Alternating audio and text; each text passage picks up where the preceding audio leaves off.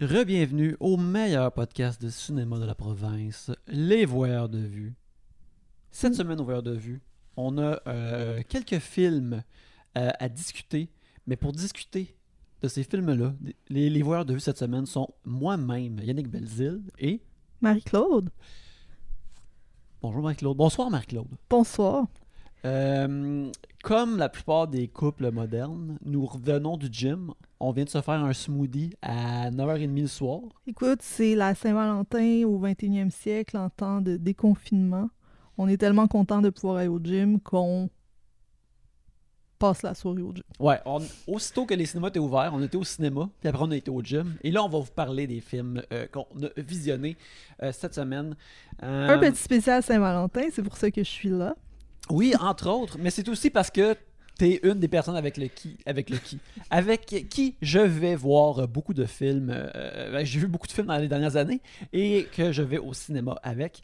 Euh, petite note de programmation, nous serons de retour la semaine prochaine pour un petit épisode sur Cyrano. Euh, qui est euh, qui va euh, on va le visionner demain soir et qui va sortir la semaine prochaine alors on va faire un petit épisode où on va parler de ça car une des raisons pourquoi on va voir Cyrano c'est parce que tu es une grande, grande fan de comédie musicale. Oui, c'est bien vrai. Et Cyrano, pour ceux qui n'en ont pas entendu parler, et c'est très possible parce qu'il n'y a pas eu beaucoup de, de presse au sujet de ce film-là, mais c'est une euh, comédie musicale qui a été composée par euh, des membres du groupe The National. Euh, donc, pas une comédie musicale Broadway. Broadway à laquelle on peut s'attendre habituellement, et qui met Peter Dinklage dans le rôle du, diminutif Cyrano. du petit Cyrano. Du petit Cyrano. Fait que ça, on va vous en parler la semaine prochaine, car on va le voir demain soir. Mais maintenant, on a euh, euh, trois films à, parler ensemble. Mais avant qu'on en- on entre dans ces films-là, je veux mentionner un film que j'ai vu la semaine passée, que j'en ai pas parlé encore au voyeur de vue. Euh, j'ai été voir le nouveau Death on the Nile, le nouveau film du, PCU, du euh, du Poirot Cinematic Universe de Kenneth Branagh. qui a fait sûr auparavant Murder on the Orient Express. Et là, il récidive avec un nouveau film de Poirot, euh, de Hercule Poirot, le grand détective d'Agatha Christie, avec euh, Death on the Nile. Et euh, je l'ai vu, euh, ma description principale, mon appréciation principale de ce film-là, c'est que moi, j'associe Agatha Christie à ma maman et aux mamans qui aiment les mystères. Et je le juge en ce, selon cette métrique. C'est un bon film à aller voir avec sa mère. Ça pourrait être un exercice de franchise euh, vraiment générique, mais tu le ressens que Kenneth Branagh, il adore Hercule Poirot, puis il est comme non, non, Hercule Poirot, il est cool avec ses manies. Euh, check comment il y a une grosse moustache de Wario.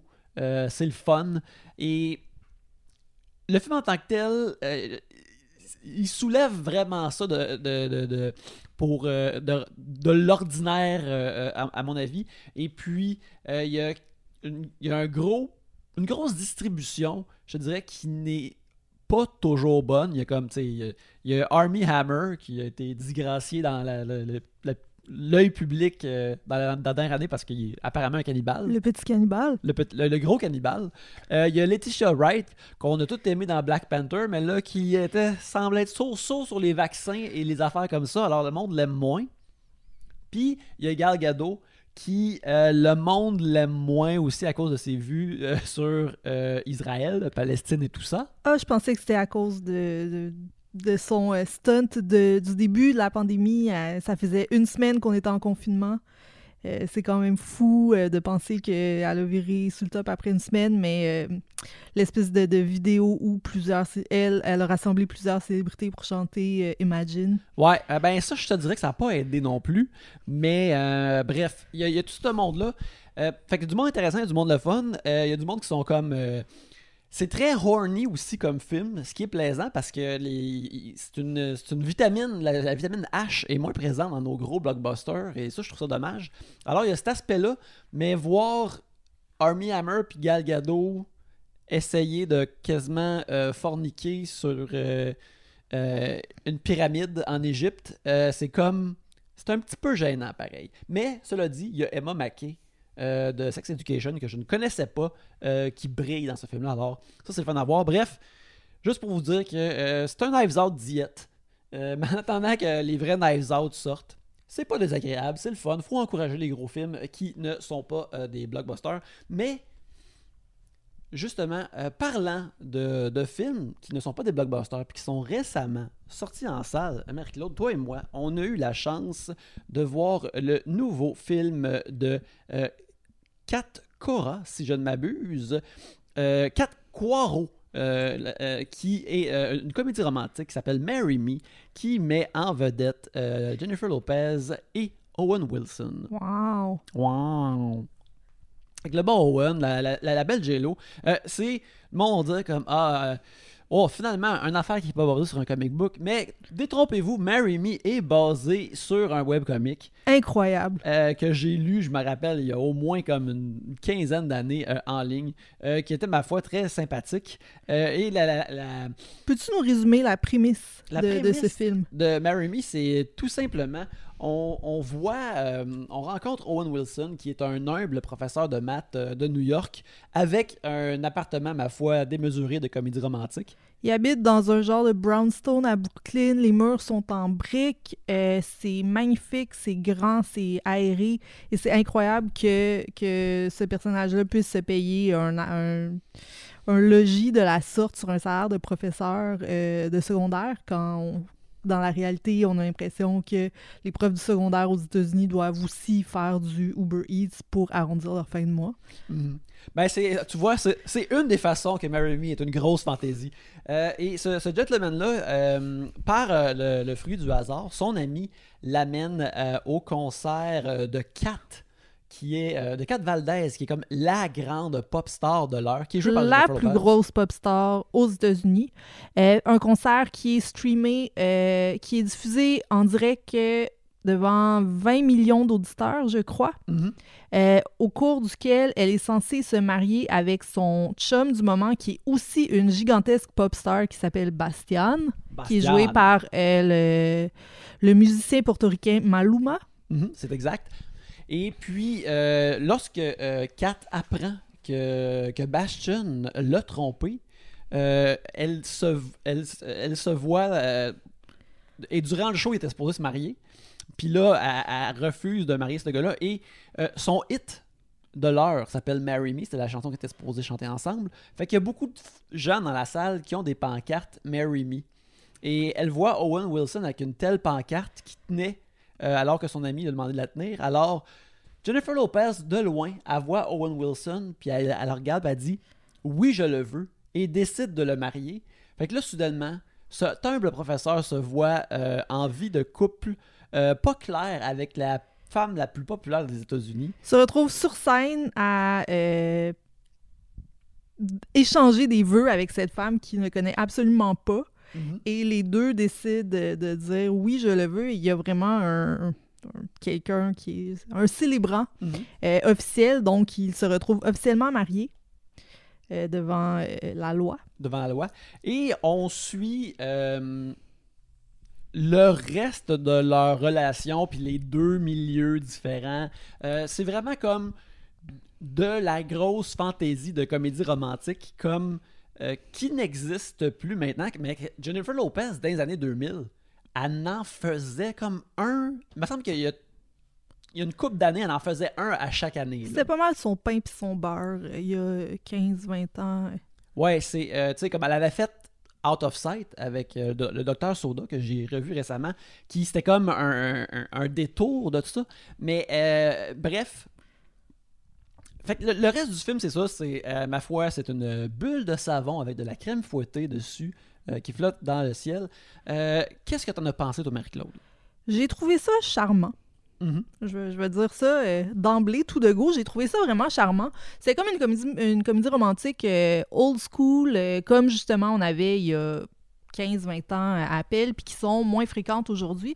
J'ai l'impression qu'on a plus ça euh, au cinéma, tu sais, des, des comédies romantiques à gros budget avec des grosses célébrités. C'est en- plus récemment, c'est tout le temps des films qui apparaissent direct sur Netflix. On n'entend pas beaucoup parler. C'est comme un peu plus euh, Hallmark, euh, avec des budgets moins gros, des, moins des grosses vedettes aussi. Mm. Fait que c'était comme un peu un, un retour vers le passé. Puis j'ai j'ai trouvé ça charmant et j'ai passé une belle soirée. Euh, ben, moi aussi, j'ai tout de même vraiment euh, bien aimé ça. Euh, comme la, la- la sauce un peu de la comédie romantique, c'est que t'as hâte de les voir, de les voir s'embrasser. Puis quand que, tu veux qu'ils soient ensemble, euh, puis que tu trouves ça cute, puis t'es charmé, tu sais ce que tu vas avoir, mais ça te dérange pas d'être sur ce ride-là. Et je trouve que le film il est vraiment cute et charmant de cette façon-là, puis ça opère super bien. Jennifer Lopez, ça semble, c'est- semble évident de dire qu'elle fait ce film-là, mais oui, euh, étant une véritable pop star elle-même, elle crédibilise tout cet aspect-là du film. Puis elle est. euh, euh, c'est vraiment une star, puis j'imagine qu'elle doit se sentir comme. Tu sais, tout de même. elle fait pas des films à appel. Sais, je pense que le, le dernier film qu'elle a fait, c'est Hustlers. C'est possible. Ça fait, ça fait 3-4 ans, Slurs. Euh, je pense de 2-3 ans. Ah, ouais, peut-être 4 ans, mais bref, que j'ai beaucoup, beaucoup aimé. Euh, et dans laquelle elle est aussi, justement, vraiment une méga star là-dedans.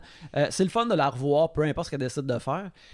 J'ai trouvé qu'Owen Wilson, il était un petit peu. Son personnage n'est pas supposé être cool. Fait qu'il est comme froid un peu. Il est un peu trop récalcitrant d'une façon le fun, mais je pense qu'il essaie d'être de pas utiliser son charme habituel, euh, laid back, euh, un peu gamin parfois. Mais euh, j'ai bien aimé ça. J'ai trouvé ça. Fait que si, ma foi, vous êtes à, à la recherche de comédies romantiques ces jours-ci dans les salles, euh, vous pourriez pas vous tromper avec Marry Me. Est-ce que Marry Me est en salle ou seulement en streaming en ce moment, Yannick? Euh, les deux, je crois. Euh, il est certainement en salle car je l'ai vu euh, sur tes posters euh, lorsque j'étais au, au cinéma, mais je crois qu'il est aussi peut-être disponible en streaming.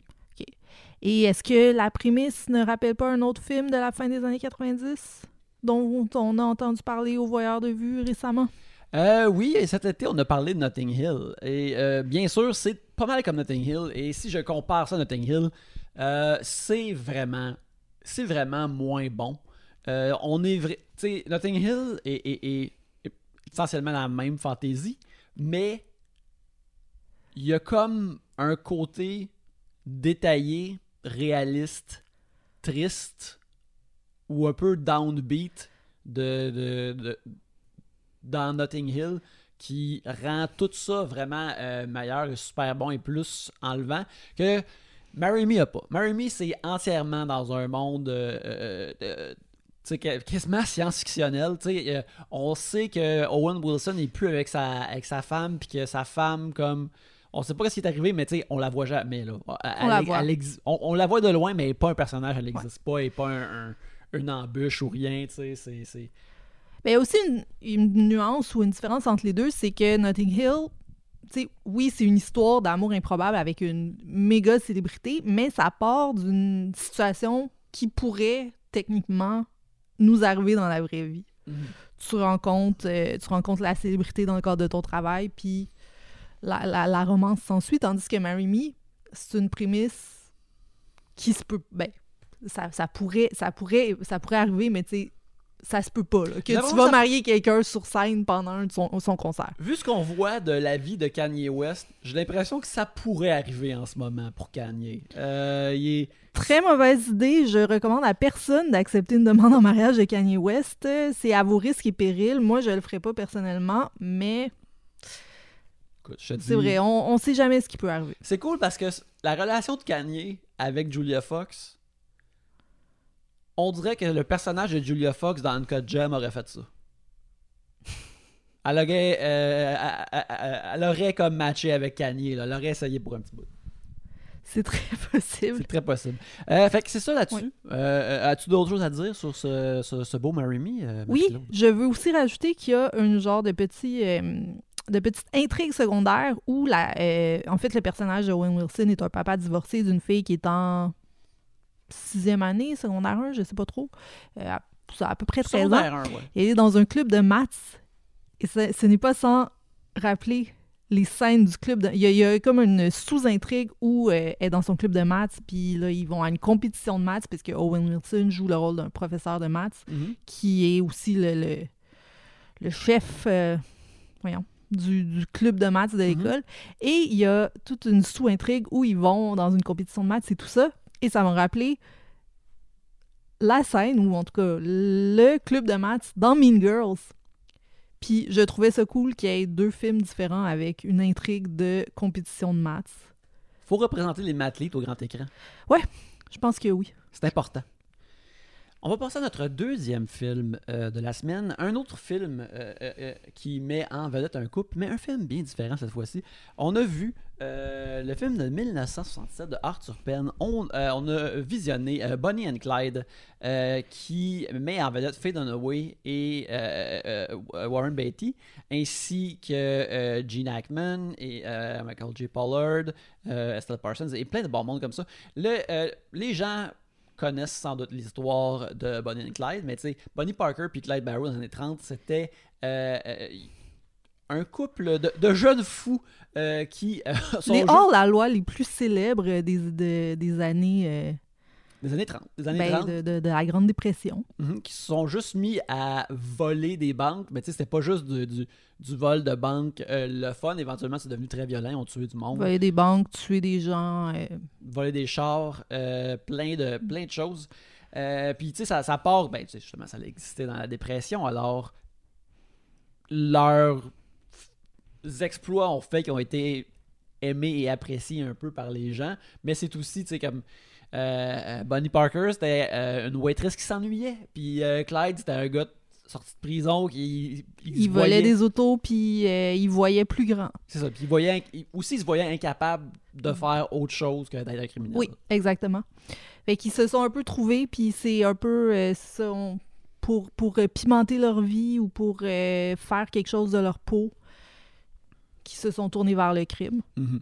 Euh, c'est ça. Fait que là, on, on a. euh. J'ai euh, bien, bien aimé ça. Qui, l'attrait principal, un peu. En fait, c'est intéressant parce qu'il y a tout de même des codes de comédie romantique dans euh, Bonnie and Clyde parce qu'ils se rencontrent d'une façon cute. Ça commence, le film commence par un meet cute. On met en scène leur rencontre. C'est vraiment euh, Clyde essaye de voler la voiture de la mère de Bonnie. Mhm. Elle le voit par la fenêtre, elle lui crie après, puis lui, qui est tout à fait charmant, réussit à l'enfiroiper et l'amener avec lui tout de suite. Puis il lui montre euh, son gun dans une scène, ma foi, extrêmement sexuelle où elle caresse euh, son long baril et ainsi il se lie d'amitié car. euh, mais euh, C'est pas une métaphore. c'est pas une métaphore, non. C'est vraiment un baril de gun et non. euh, Mhm. non. Ouais, c'est, ben, mais pour Clyde, c'est essentiellement ça. Car euh, Ouais. justement, un, un- un pli intéressant du film, c'est qu'on apprend que Clyde euh, a une sexualité peut-être pas explosive, mais le gun remplace quelque chose peut-être pour lui. Oui. C'est comme ça qu'il se prouve, comme qu'il fait de lui un homme. Et j'ai trouvé ça très étrange parce que, ben, en fait, c'est ça. Tu disais, on- tout le monde connaît un peu l'histoire de Bonnie and Clyde, mais pour moi, le, mon, euh, mon récit fondateur de Bonnie and Clyde, c'est vraiment euh, une comédie musicale qui a, euh, qui a été sur Broadway il y a une dizaine d'années du, du compositeur Frank Wildhorn, qui a été un gros flop. Ça a duré genre un mois, mais ça mettait en vedette Jeremy Jordan, et qu'on a vu dans, notamment dans Supergirl Oui, oui. et Laura Osnes. Et dans cette comédie mu- musicale-là, c'est super horny, super sexuel. Il y a une scène dans, dans une baignoire où... euh, Oui, on, en a- on en a vu une représentation, euh, en fait deux représentations euh, euh, au Théâtre Mainline. Ouais, c'est ça, une version euh, faite euh, par une troupe locale à Montréal, Contact Theatre. Mais euh, c'est ça. Si vous voulez, si ça vous intéresse, vous pouvez essayer d'aller voir. C'est pas moi qui vous l'ai dit, mais vous pouvez essayer d'aller euh, voir des versions euh, bootleg sur YouTube. euh, pour trouver pas mal n'importe quelle comédie musicale, euh, on a juste à chercher euh, Slime Tutorial et mettre le nom de la comédie musicale, mais c'est pas moi qui vous ai dit ça. Donc, c'est ça. Dans, cette, dans la comédie musicale, euh, le personnage de Clyde, en fait, les Bonnie et Clyde sont extrêmement horny. Alors là, d'arriver dans le film et de voir qu'il y a justement un espèce de blocage sexuel et ça joue quand même un... C'est, oui, quand même une partie importante de sa personnalité ou de la dynamique entre lui puis euh, Bonnie. j'ai trouvé ça très étrange. Mhm. Ouais, ben, c'est, c'est drôle justement d'avoir comme euh, cet aspect-là un peu comme comédie romantique, puis aussi ces deux acteurs-là, Warren Betty puis euh, Faye Dunaway, qui, euh, qui flash de, de, de charisme et un peu de sexualité, mais Ils sont jamais... jeunes, beaux, charismatiques, mais c'est pas charnel dans leur euh, présentation, c'est ça que t'allais dire. Ouais, ouais, c'est ça, tu sais. euh, euh,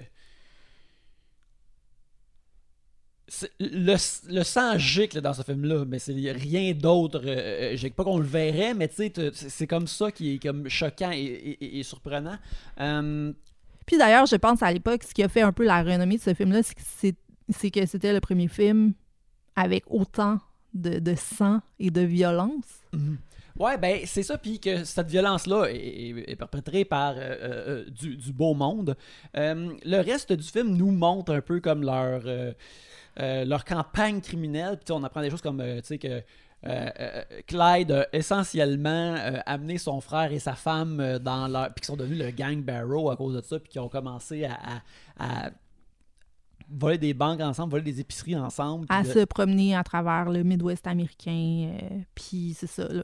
Une vie de crime de plus en plus euh, intense et violente et sanglante. Ouais, puis euh, eux autres se trouvent comme cool, glamour, mais tu vois, ils sont tout le temps en train de se promener dans des champs puis des, des, des reconstitutions historiques, euh, ou du moins des reconstitutions euh, réalistes des, des rues puis des villages de cette époque-là, de la dépression. Fait que c'est comme triste en même temps. On dirait que avec le casting des acteurs, ils veulent dire oui, ces personnages-là étaient plus grands que nature, ils étaient sexy, ils étaient intéressants, mais il existait pareil dans la dépression et c'était déprimant et triste et leurs euh, gestes n'étaient pas comme flamboyants et, et, beaux comme eux.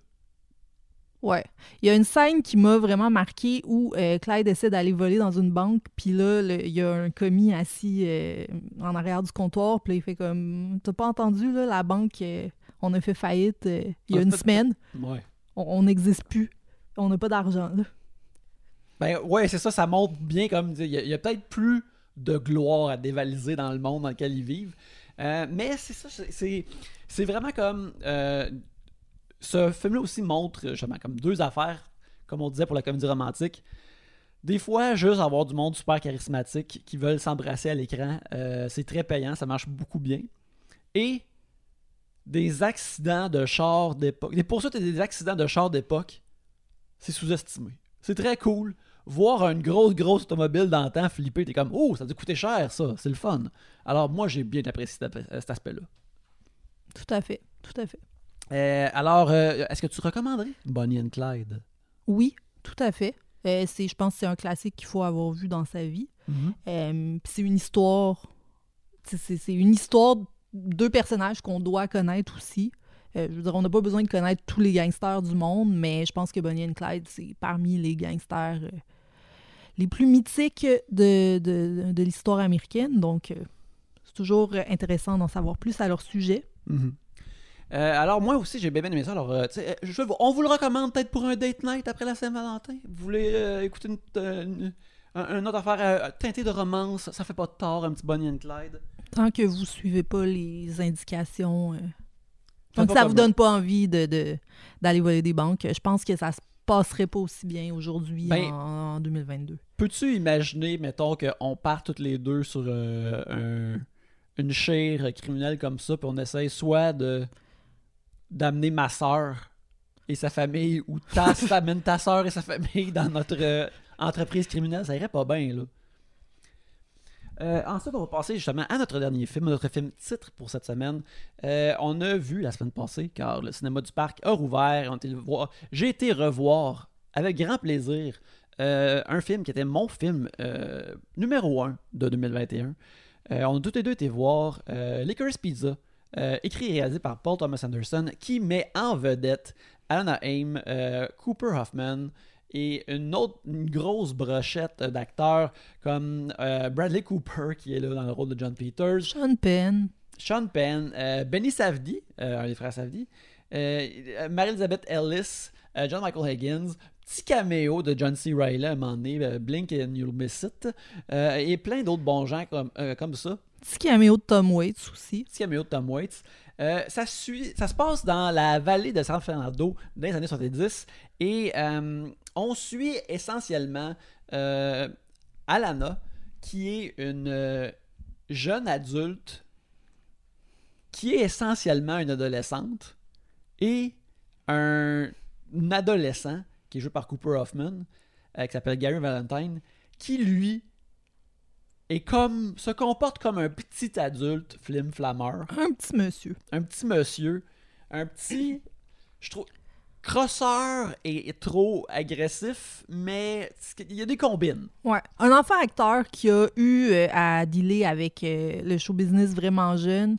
Donc, ça l'a peut-être amené à, à grandir un peu plus vite que, que les autres enfants de son âge. Fait que, ils se rencontrent. Ils, se rencontrent et c'est euh, ces deux non-adultes, non-adolescents euh, vivent et existent dans la vallée de San, de San Fernando des, des années 70 et essaient de s'immiscer et de faire leur chemin dans le monde adulte juste pour réaliser que pratiquement toutes les, les adultes et les situations adultes qu'ils rencontrent sont comme whack, stupides, risibles, euh, remplis de fausseté euh, et que ils essayent de faire leur chemin à travers ça puis d'essayer de se comprendre eux-mêmes puis de comprendre ce monde-là. Euh, c'est un film que je comparais. C'est très hangout, c'est très vivre euh, dans la vibe de cette époque-là. Un peu comme Once Upon a Time in Hollywood que Quentin Tarantino a fait. Et puis, euh, moi j'en ai parlé dans notre épisode de nos tops de 2021. C'est mon film préféré de l'année. Euh, alors que je l'ai revu, euh, là j'étais comme, je sais que c'est bon ou je sais que j'ai aimé ça, fait que je peux juste comme essayer d'apprécier un peu plus l'artisanat derrière le film. Le, film il est devenu comme plus limpide soudainement, comment il était écrit, puis comment que les personnages se, découvrent. Fait que moi c'était cette fois-ci comme un réel plaisir je pouvais le regarder avec euh, comme un genre de rayon X puis voir toutes les parties qui fonctionnent en harmonie. J'ai euh, bien bien aimé ça. Mais toi, Marc-Claude, qu'en as-tu pensé? J'ai trouvé ça bon, mais il y a quelque chose du film qui m'a déprimée et je saurais pas expliquer pourquoi. Je sais pas si c'est justement parce que ça dépeint une réalité où, comme le monde adulte, c'est poche. Puis là, euh, je me rends compte que la vie, comme, c'est peut-être poche aussi. Je sais pas. Je- mais je suis sortie du film très déprimée. Oui, je m'en souviens. J'étais comme vraiment, je suis comme ah non, j'ai amené ma blonde voir un film puis là, elle n'est pas de bonne humeur. Comme moi, ça me rend heureux. Je suis comme le cinéma. Puis là, toi, tu es comme oh la vie. Mais c'est ça, mais c'est pas, euh, c'est pas un témoignage sur la qualité de la vue. C'est vraiment, euh, c'est vraiment l'effet que ça m'a, euh, ça, ça a provoqué chez moi. Puis c'est ça. Mhm. C'est dur à expliquer, mais ça fait vivre des émotions. Ben oui, ça fait vivre des émotions. Puis c'est. Moi, ce qui est- une affaire qui me fascine, c'est à quel point. euh, tu sais, c'est euh, sur la relation entre ces deux personnages-là qui tournent autour chacun de l'autre, Alana et Gary. C'est comme des pôles magnétisés un peu, mais euh, tu sais- quand t'essaies de, de- d'éloigner deux, d'approcher deux aimants, puis ils se repoussent, mais ils se, ils se rapprochent, puis c'est un peu comme moi. Puis on, dirait que, justement, on dirait que la polarité va jamais être changée pour qu'ils puissent finalement se coller. Puis. À ma deuxième écoute, moi, c'est ça que je trouvais merveilleux parce que là, je le voyais tout le temps comme Ah, à cause qu'il fait ça, elle veut rien savoir de lui. Puis là, à cause que elle fait ça, lui, il veut prouver qu'il est un adulte. Puis c'est tout le temps comme, il se tire tout le temps cette couverte-là de chaque bord. Puis je trouvais ça euh, euh, euh, délicieux à, chaque fois. Puis j'étais, euh, j'aimais ça aussi voir un peu plus comme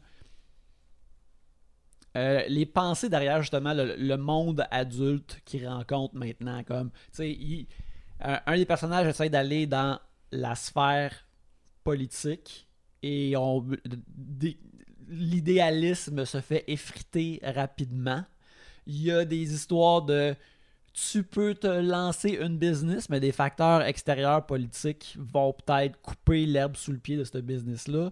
Il y a le jeune Gary est comme je veux continuer à être acteur, mais clairement ça, c'est une porte qui semble se fermer assez rapidement pour lui.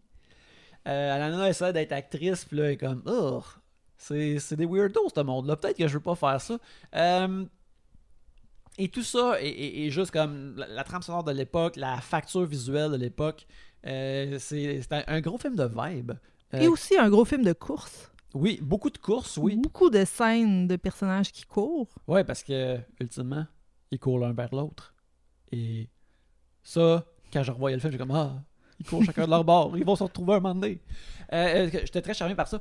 Surtout, aussi, un des aspects principaux euh, de ce film-là, c'est que les deux euh, performances principales sont très très bonnes, mais moi, c'est surtout Alan Haim qui euh, crève l'écran de, de- dans le rôle de Alan Kane est vraiment comme écœurant. Puis, c'est, si je ne m'abuse, c'est comme la première, son premier rôle au cinéma. Oui.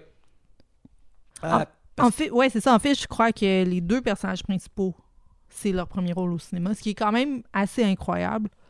ouais, ben ça, c'est une affaire aussi qui est comme les voir sur grand écran avec leur visage imparfait. Comme Cooper Hoffman, il y a, tu sais, il y a un peu d'acné, tu le vois, puis il y a des grains de beauté. Il est pas lisse, lisse, lisse comme le monde dans les blockbusters sont habituellement.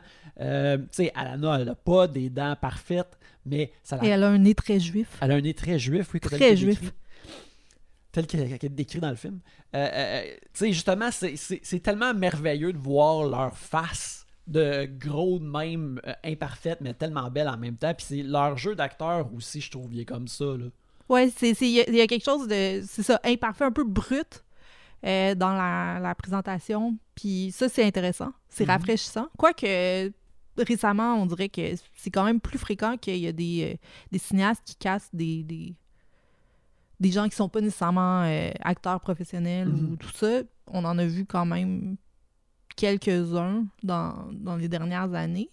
Ouais, ben ça arrive. Puis aussi, euh, à cette heure, euh, il y a vraiment plus de meilleurs jeunes acteurs dans, dans, dans tout maintenant comparé à avant. Mhm. euh, Avant, s'il y avait comme un personnage plus jeune ou un enfant, c'était comme Ah non, ça, ça va être mauvais. Mais les jeunes acteurs sont meilleurs que jamais à cette heure.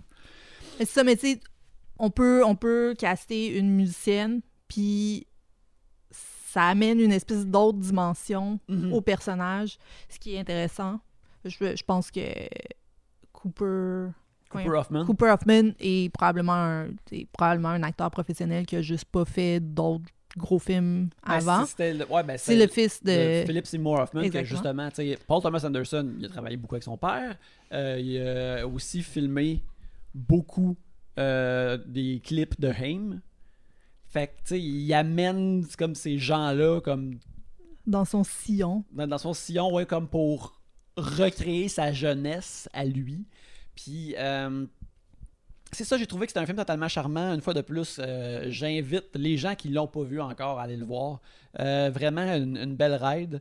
Euh, selon, comme, en l'écoutant, j'étais comme, ah, ça, quand il va être en streaming ou même qu'il sorte justement en VOD, je vais probablement l'acheter ou, je- comme, je peux me voir comme juste le remettre dans le background pour être comme, ah, je suis bien, là. C'est un, film bien. Je peux Juste- me baigner dedans. Juste des vibes que tu veux avoir dans la pièce pendant que, Oui, oui, absolument. pendant Comme- que tu, tu chill. C'est ça, comme euh, ça. euh, euh, c'est intéressant de voir ça arriver. Là, je- ça fait une couple d'années que ça arrive, mais de plus en plus que le, le cinéma à plus gros budget est drivé par ce qu'on appelle la propriété intellectuelle. Là, on est en train d'avoir le passé comme propriété intellectuelle. Comme tu pourrais raconter T'as le goût de raconter Licorice Pizza, mais ah, si c'est dans le passé, c'est plus intéressant ou c'est plus cool. Même chose avec Once Upon a Time in Hollywood, où a, là, on a des réalisateurs qui vont plus visiter, comme euh, euh, Last Night in Soho aussi, il y a beaucoup de ça, de se promener dans Londres des années 60, puis d'avoir ces vibes-là. Fait que là, c'est un, un courant qui. C'est une vague qui monte, puis je pense qu'il va un, un peu continuer dans les, les films qui s'en viennent. Tu sais, on a. Tu sais. Belfast, euh, justement, de Kenneth Branagh, c'est un peu autobiographique aussi, mais il y a un peu de ça de où ce qu'il a grandi. Euh, Roma aussi, c'était un petit peu ça, bien que c'est plus dramatique, mais c'est la recon- reconstitution d'époque puis d'enfance en même temps. Euh, en tout cas, bref, je suis en train de me perdre dans essayer d'inventer ou de comprendre un courant, mais ça fait des bons films. Ça fait des bons films.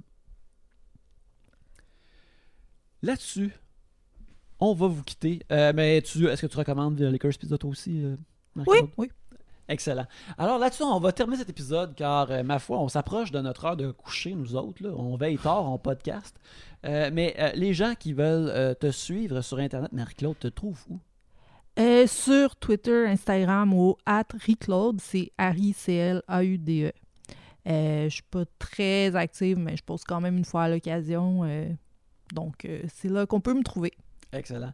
Euh, vous pouvez me trouver à Yannick Belzil sur Twitter, sur Instagram, euh, récemment sur le Patreon de Thomas Levac. Euh, L'épisode que Pierre-Luc et moi on a fait de couple ouvert est disponible. Alors si vous êtes membre du Patreon de Thomas, vous allez nous voir là. Aussi sur le Patreon de Trois Bières. Bien On sûr. fait euh, plein de beaux shows comme OK Bébé où on décortique Big Bébé célébrité. Bébé célébrité à chaque semaine, Big Brother célébrité à chaque semaine. Et euh, bien sûr, euh, euh, plein de belles choses comme ça, un nouvel épisode de Trois bières à chaque semaine. Et aussi, comme on vous a dit, la semaine prochaine, on vous revient avec un épisode sur Cyrano. de Joe Wright. Je crois peut-être même que je vais essayer d'écouter le film français, la, version française de Cyrano ce week-end pour avoir un petit comparatif. Peut-être qu'on pourra en bien en parler comme ça. Mais en attendant, Merci beaucoup de nous avoir écoutés. Marie-Claude, merci beaucoup d'avoir fait cet épisode avec moi. Ça me fait plaisir. Un épisode spécial de Saint-Valentin, tu pouvais pas le faire avec personne d'autre que ta Valentine. Ça aurait été un peu gênant. Ben, surtout que Alex peut pas faire de podcast en ce moment.